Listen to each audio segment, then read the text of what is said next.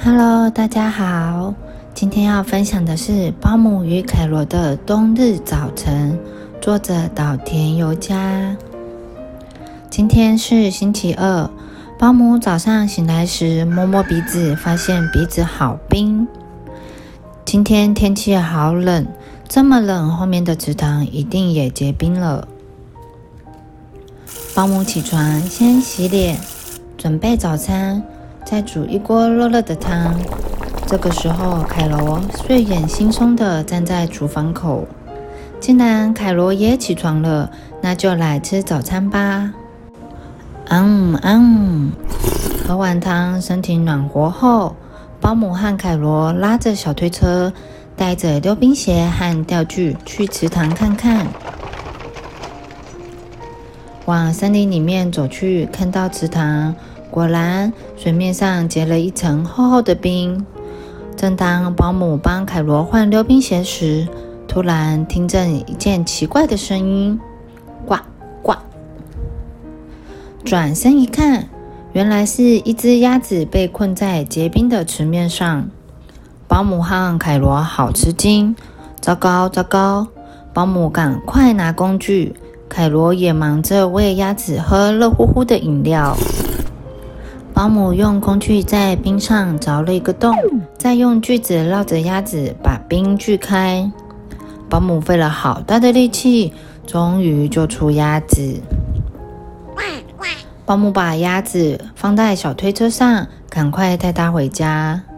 回到家后，先把鸭子放进装满热水的浴缸，让它身上的冰块慢慢融化。接着，保姆和凯罗也一起跳进去浴缸里。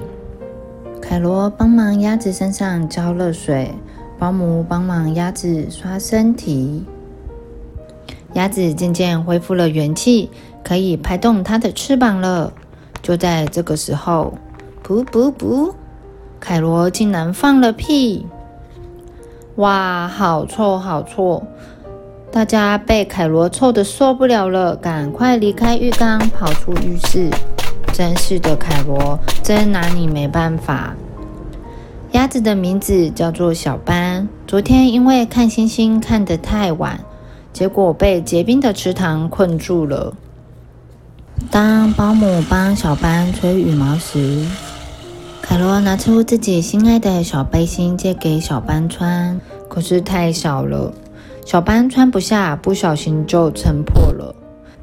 凯罗有一点点的伤心，但接着凯罗又把所有的玩具、球、套圈圈、车子、娃娃，好多东西，一个接着一个，一样接着一样搬出来给小班看。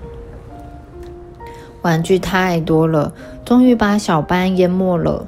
小班的四周堆满了凯罗的玩具。凯罗很喜欢小班，凯罗一下要小班背他，一下子又要小班让他背。小班走到哪里，凯罗就跟到哪里，就连小班上厕所，凯罗都要跟着。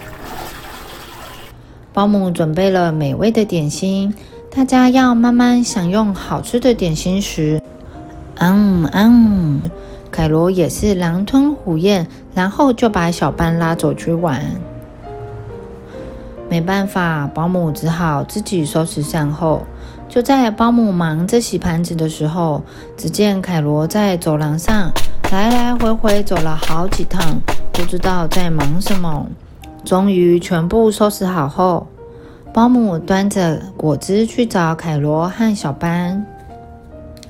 没想到凯罗竟然用卷筒卫生纸玩起木乃伊的游戏。房间里的全部东西都被凯罗用卫生纸给包起来了，就连小班也被包成木乃伊。保姆赶快把小班拆开来，小班，小班，你还好吗？都是凯罗把整个房间弄得乱七八糟。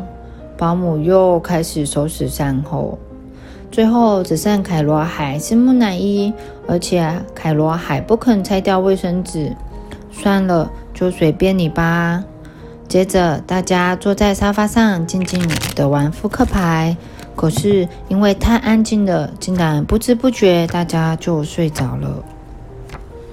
醒来时已经是隔天早上，而且小班已经不见了。小班留了纸条，写：“谢谢你们。”看来小班好像回池塘去了，因为小班不告而别，凯罗伤心的哭个不停。没办法，保姆只好带着凯罗去池塘，看能不能再遇见小班。